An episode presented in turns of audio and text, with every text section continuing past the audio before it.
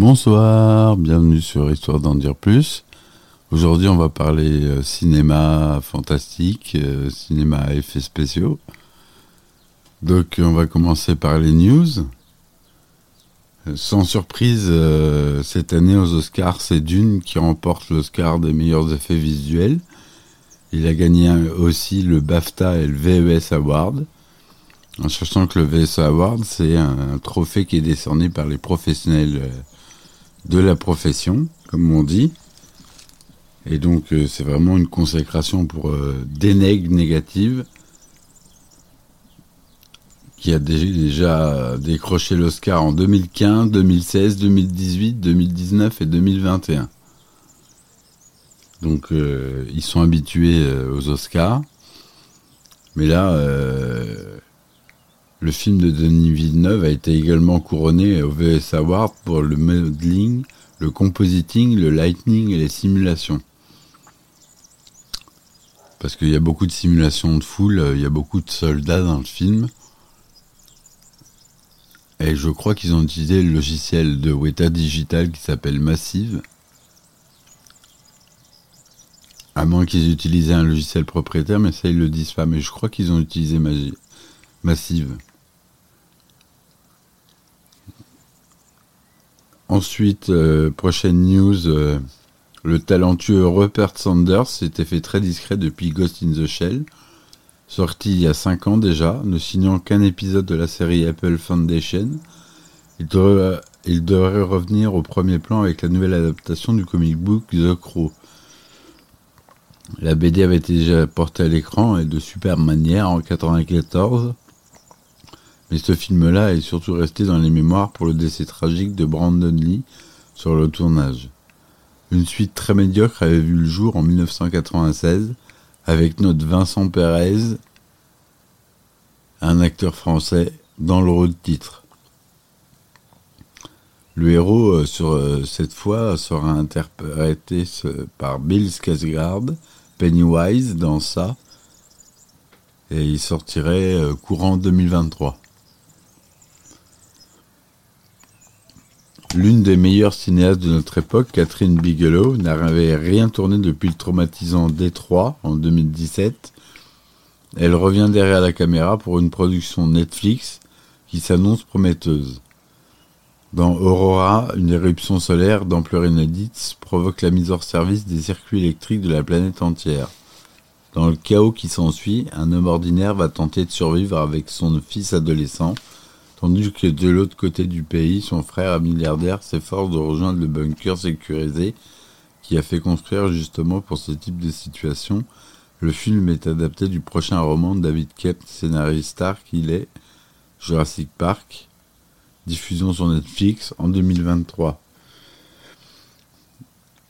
On, aura, on a beaucoup de films en ce moment où c'est ça, euh, où c'est de la survie, il y a euh, Walking Dead, euh, euh, toutes les séries avec des zombies, c'est la survie. C'est apparemment quelque chose qui intéresse les spectateurs. Parce qu'il y a beaucoup de séries qui sont basées là-dessus, The 100, il y en a plein. Il y en a plein, je, je les ai pas toutes en tête. Mais euh, il y a beaucoup de séries qui sont là-dessus et ça intéresse les gens. Ils sont à fond là-dedans. D'année en année, les studios Disney continuent d'adapter des grands classiques animés avec des films en prise de vue réelle. Le prochain en la matière sera Peter, Pan et Wendy, une relecture du fameux conte de J.M. Barrie. Le rôle juteux du capitaine Crochet sera tenu par Jude Law, tandis que la réalisation est signée par l'excellent David Lowery. Les effets,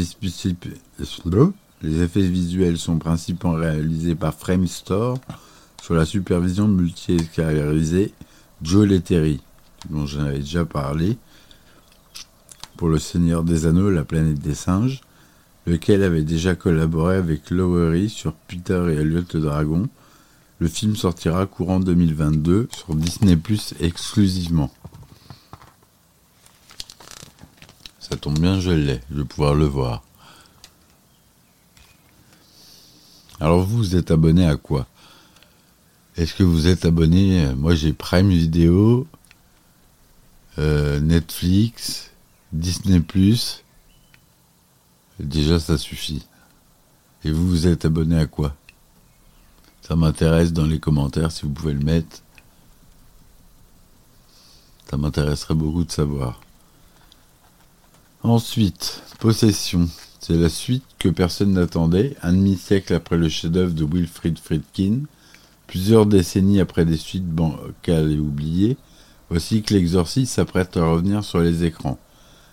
La bonne nouvelle, c'est que la franchise a été récupérée par Jason Blum, talentueux producteur de films d'horreur malins et lucratifs, Get Out, saga Paranormal Activity, saga Insidious, saga American Nightmare, ce dernier a, réussi à relancer de manière exclusive la saga Halloween et espère bien faire de même avec L'Exorciste.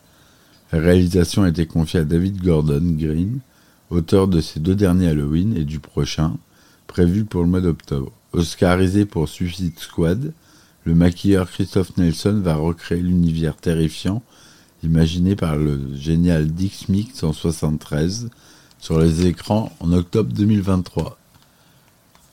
C'est pas tout de suite. Hein. Ensuite, euh, c'est sans doute l'un des super-héros les plus déjantés qui soit, le Toxic Avenger. Alors, petite parenthèse, le Toxic Avenger, vous allez le retrouver dans Nanarland. C'est un personnage qui est très mal fait et qui a fait plusieurs euh, films euh, qui s'appelait toujours Toxic Avenger avec un sous-titre. Et euh, c'est de la série B, voire série Z. C'est assez marrant à voir entre copains et euh, je vous conseille de regarder Toxic Avengers. Toxic Avenger est de départ un homme paumé qui voit sa vie basculer lorsqu'il se retrouve plongé dans une cuve de liquide toxique. Loin de le tuer, cette immersion a fait de lui un être surpuissant qui va régler quelques comptes. Sorti en 84, ce film ultra fauché est devenu au fil des ans une œuvre culte, donnant naissance à plusieurs suites, un jeu vidéo, une série d'animation et même un spectacle musical à Broadway. Kevin Bacon, Pecker Dinklage et Elijah Wood sont à l'affiche de ce film réalisé par l'acteur-réalisateur Mason Blair. Le créature est créé par les maquilleurs Neil Gordon et son équipe de Millennium FX, tandis que les effets visuels sont signés Mr. X, et pour l'instant, on n'a pas de date de sortie.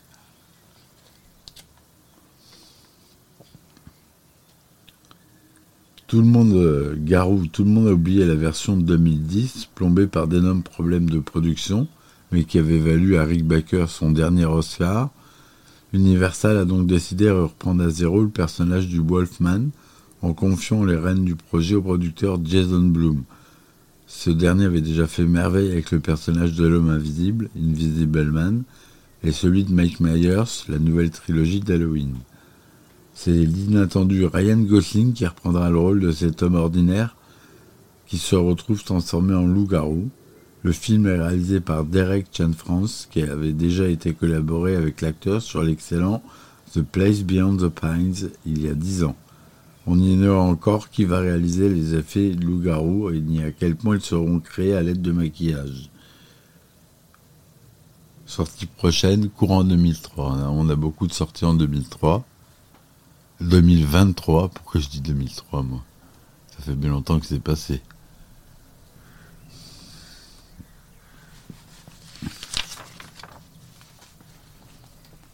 Et on a vous avez peut-être vu la bande-annonce, on a le nouveau Top Gun, Maverick, avec Tom Cruise qui revient. Le film original date de 87.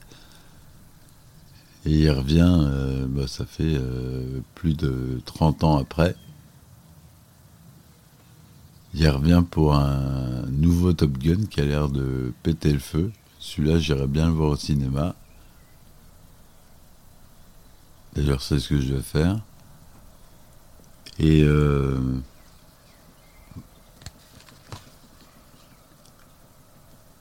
on, va, on va lire l'article. Préparez-vous à frémir aux vibrations du jet en plein décollage, à sentir le kérosène, à vibrer sur un porte-avions 36 ans plus tard. Voilà, c'est 36 ans plus tard. Top Gun fait aujourd'hui partie des classiques et plusieurs scènes, dont celle du match de volleyball, sont entrées dans la légende. Sa mise en scène, elle aussi fait école. Photo filtrée au maximum, couche de soleil en voiture en voilà, musique ultra tendance, gros cylindrée, muscles saillants. Difficile de faire plus années 80. Tout commence lorsqu'un jour, les producteurs de Brockenheimer tombent sur l'ouverture d'un magazine euh, montrant deux jets en plein vol. L'un a retourné au-dessus de l'autre, je ne pouvais pas décoller mes yeux de cette, image. Nous étions dans les années 80, au moment où monde entier a les yeux rêvés sur les batailles spatiales de Star Wars. En voyant cette photo, puis en lisant l'article associé, je me suis aperçu que ces combats avaient été bien eu lieu sur Terre tous les jours et qu'ils étaient si impressionnés, sinon plus, il n'en faut pas plus au futur roi d'Hollywood et son acolyte Don Thompson de, de lancer le projet par tous les moyens. En effet, le duo de producteurs à à la cote auprès de Paramount, pour ce qui est signé les deux méga gros coups, coup sur coup, le flic de Beverly Hills et Flashdance. Séduits par le concept, leur studio passe donne carte blanche, pourvu qu'ils ne dépassent pas les 15 millions de dollars de budget. À titre de comparaison, c'est moitié moins que le budget du dernier James Bond. Dangereusement vôtre. Pour Guggenheimer et Simpson sentent l'un comme l'autre qu'une nouvelle culture est en train de naître chez les adolescents, qu'une génération bibonnée et MTV habite de vitesse de musique pop va bientôt avoir besoin de la fiction pour retrouver un monde de fantaisie dans lequel se réfugier. Dans ce film iconique, Bruckenheimer tira la fameuse formule que fera sa fortune, mettre en scène les rapports d'amitié virile entre les hommes qui se trouvent associés dans une histoire riche en scènes ultra spectaculaires, formule qui marquera la totalité de la filmographie de Bruckenheimer, et plus tard celle de son acolyte Michael Bay. Quand il faudrait euh, trouver un réalisateur de choix, il trouve Tony Scott, c'est le frère de Ridley, s'est fait un nom lui dans les clips et dans la pub. À l'époque, il a signé qu'un seul long métrage, Les Prédateurs, qui a fait un gros bide. Il a mis 4 ans à s'en remettre. Top Gun, c'était sa chance pour redevenir sur le devant de la scène. C'était une situation particulière parce que ce n'était pas vraiment un film, mais le leur. Quand ils ont proposé le projet du parler, j'avais une des idées très différentes de nous proposer. Je voulais faire une sorte d'apocalypse now sur un porte-avions, mais ce n'était clairement pas leur vision des choses. Et vu le succès au final, je ne peux minimum plaindre, me dire que j'avais, ni dire qu'ils avaient tort. Tom Cruise dit non. Mais qui pourrait bien incarner ce rêve à l'écran? Pour Brockenheimer et Simpson, il n'y a qu'un seul choix pour possible, Tom Cruise. L'acteur vient de cartonner dans Risky Business et si beaucoup ont encore du mal à envisager ce jeune homme de 23 ans, au visage encore juvénile, comme le sexe symbole qui va devenir. Les producteurs restent persuadés de leur choix. Au moment où ils reçoivent cette proposition, l'acteur est en plein travail sur Legend et veut se concentrer sur le très attendu opus d'Heroic Fantasy avant d'apporter un autre projet. Legend était un film très important pour moi. Ridley Scott venait de faire Blade Runner que j'admirais et participer à un tournage de cette ampleur était juste incroyable. À cette époque, je voulais tout connaître de la fabrication d'un film et Ridley m'a fait comprendre à quel chaque point chaque détail compte. Chaque élément du processus de la production doit être maîtrisé par le réalisateur pour que son histoire prenne son envol. J'étais tellement absorbé par le tournage que je n'ai prêté attention à Top Gun que lorsqu'on me l'a proposé. C'est Ridley qui m'a finalement dit un jour que son frère travaillait sur le projet et que ça vaudrait le coup que je me penche dessus. Et effectivement, c'était plus que nécessaire. Donc là, ils ont beaucoup plus de moyens. Ils, travaillent avec l'armée de l'air et euh, ils ont fixé des caméras sur les ailes des avions, euh, sur les cockpits. euh, Il y a beaucoup plus, vous allez voir beaucoup plus de, de plans en avion euh, assez euh, sévèrement burnés, comme on dit, excusez-moi du terme. Donc euh, Top Gun promet des immersions totales dans le vol aérien.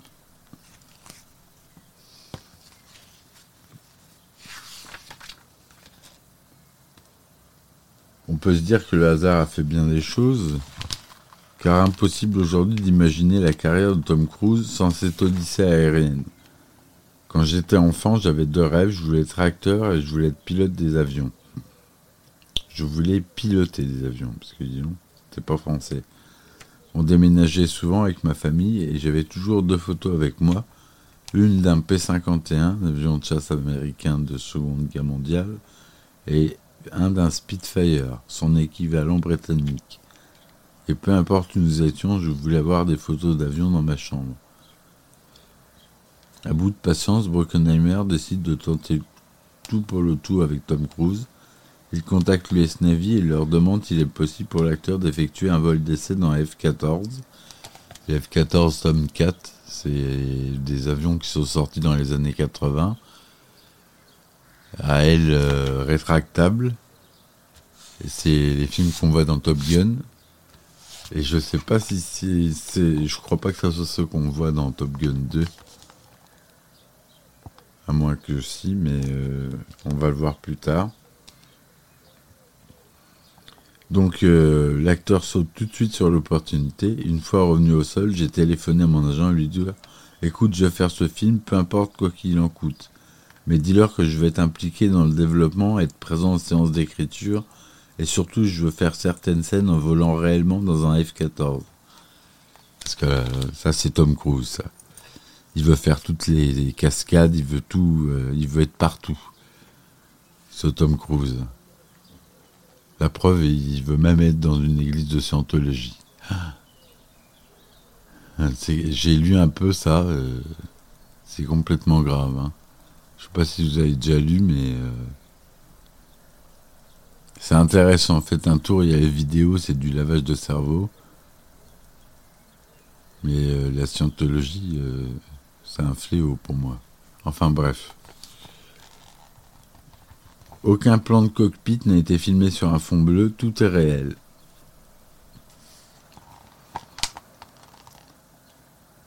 Ça sera le coup de génie de l'acteur et surtout le bonheur de Tony Scott. Quand j'ai commencé à parler avec Tony, je me suis aperçu que la version le passionnait également. Il avait l'air plusieurs livres et plusieurs dossiers de recherche. Je voyais très bien le film que nous allions faire. Le cinéaste, bien que frustré, frustré de ne pouvoir faire le film sombre et sérieux dont il rêvait, va malgré tout pouvoir mettre sa patte personnelle avec un certain nombre de pouvoirs devenus emblématiques. Avec des caméras accrochées à l'intérieur des F-14, le spectateur n'est plus cloué au sol, mais peut ressentir pleinement l'adrénaline de l'exercice. Je me sentais déjà important, alors que lui aussi, raconte Cruz. J'étais souvent sur le plateau quand les avions étaient en train de voler ou décoller. Un jour, nous étions sur l'Enterprise, le porte-avions sur lequel nous avons été autorisés à tourner certaines scènes. Ils ont convaincu le capitaine de faire une manœuvre pour avoir le coucher de soleil dans le bon sens par rapport à la rive. Lorsque le le capitaine a dit que ça coûterait 25 000 dollars, il a sorti son chéquier et a payé les frais.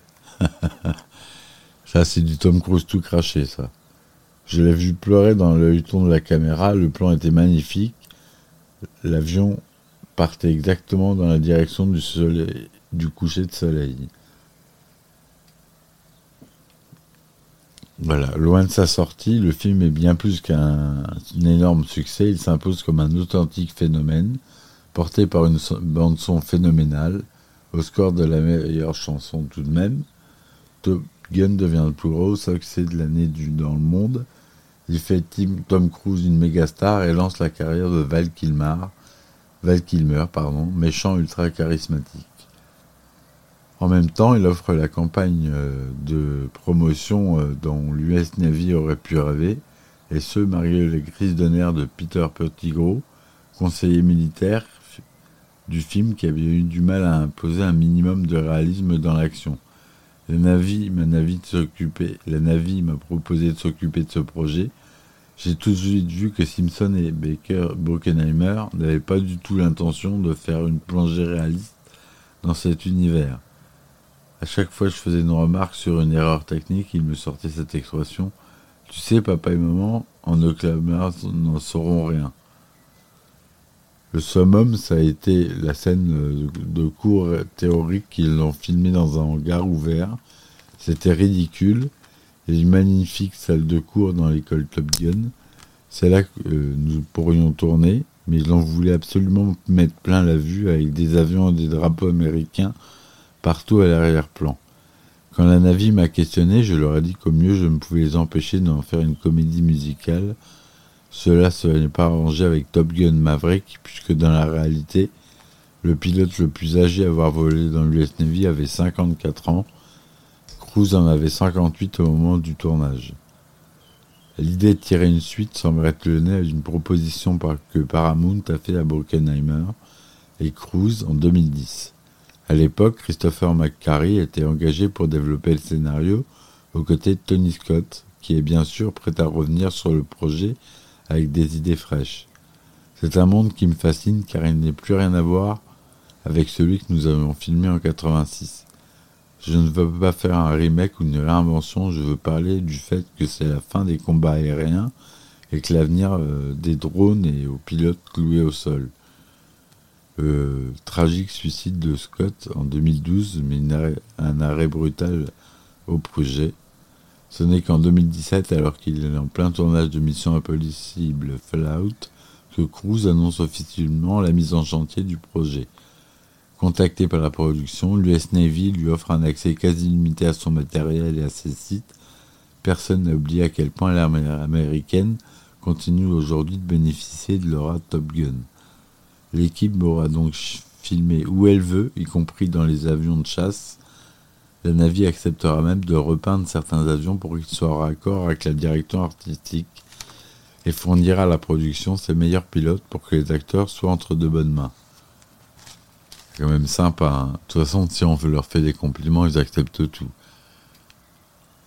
Les, films qui critiquent euh, l'état militaire aux États-Unis, euh, ils ont zéro euh, aide, euh, ils doivent se débrouiller. Heureusement qu'il y a des sociétés qui ont beaucoup de qui ont beaucoup de comment dire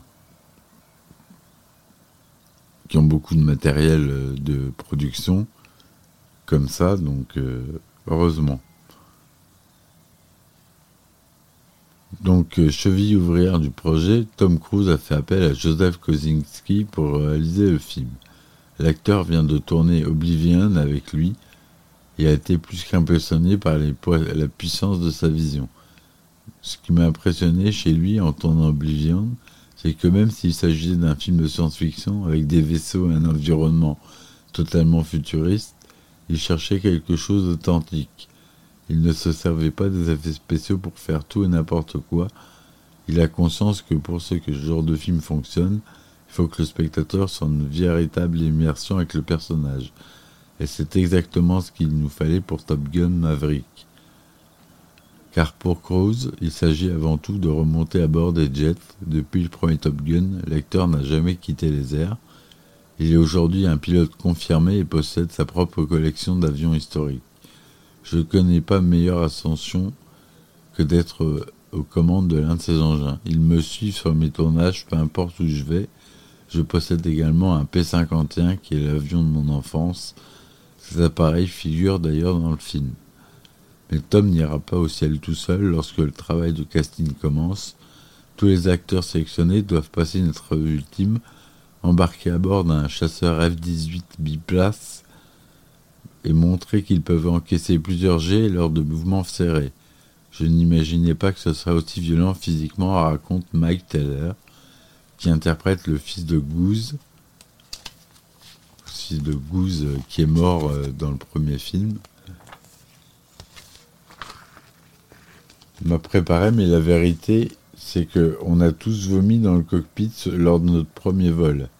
J'imagine que pour travailler avec Tom, il faut se mettre à son niveau. C'est le genre d'homme qui, lorsqu'il entend on peut pas faire ça, c'est impossible, il répond Eh bien, c'est justement pour ça qu'on va le faire. En effet, pour Tom Cruise, il n'y a pas de négociation possible sur les plans. Les acteurs doivent être tous filmés en simulation réelle. Ce sont des sensations qu'on ne peut pas simuler, qu'on est obligé de capter en direct. En tant qu'acteur, c'est mon grand privilège d'aller là où personne ne va et d'emmener les spectateurs avec nous. La technologie que nous mettons en œuvre permettra une immersion totale, quelle que soit la vitesse, les paysages qui tournent autour de nous, la distorsion des visages, et tout cela sera absolument authentique. La décision est donc prise de ne filmer aucun plan du cockpit sur fond bleu. Chaque plan de personnage en vol sera capté avec le vrai acteur depuis un avion de chasse, y compris pour le décollage depuis le porte-avions. Une aventure sans précédent. Même Jennifer Connelly, dont le personnage est censé rester au sol, aura droit à son vol d'essai. J'étais stressé pendant le tournage car je n'osais pas dire à Tom à quel point j'ai peur de l'avion. Un jour, il m'a montré son P-51 dans lequel nous avions une scène à tourner, mais au sol. Là, il commence à me demander si j'avais déjà fait un vol dans un genre de ces engins. J'ai commencé à stresser, là il a fermé le copic, il m'a dit de me détendre, nous avons décollé, il n'y a que lui pour réussir à surmonter une peur pareille.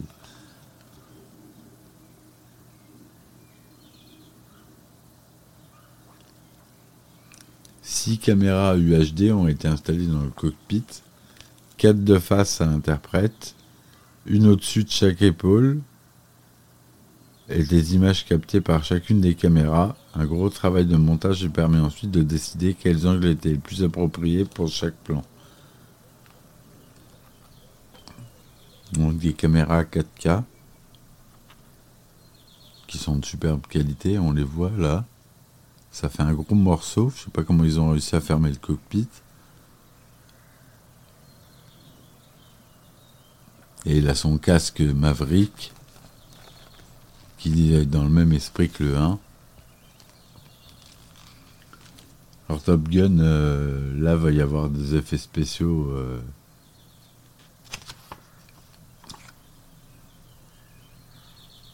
euh, lorsqu'il y a des tirs de fusée, des tirs de choses comme ça. Là, là il y a des, des effets spéciaux malheureusement. Enfin bon, voilà. Euh, je vous remercie, je vous dis à bientôt sur ce histoire d'en dire plus. Et je vous souhaite une bonne soirée. À ciao ciao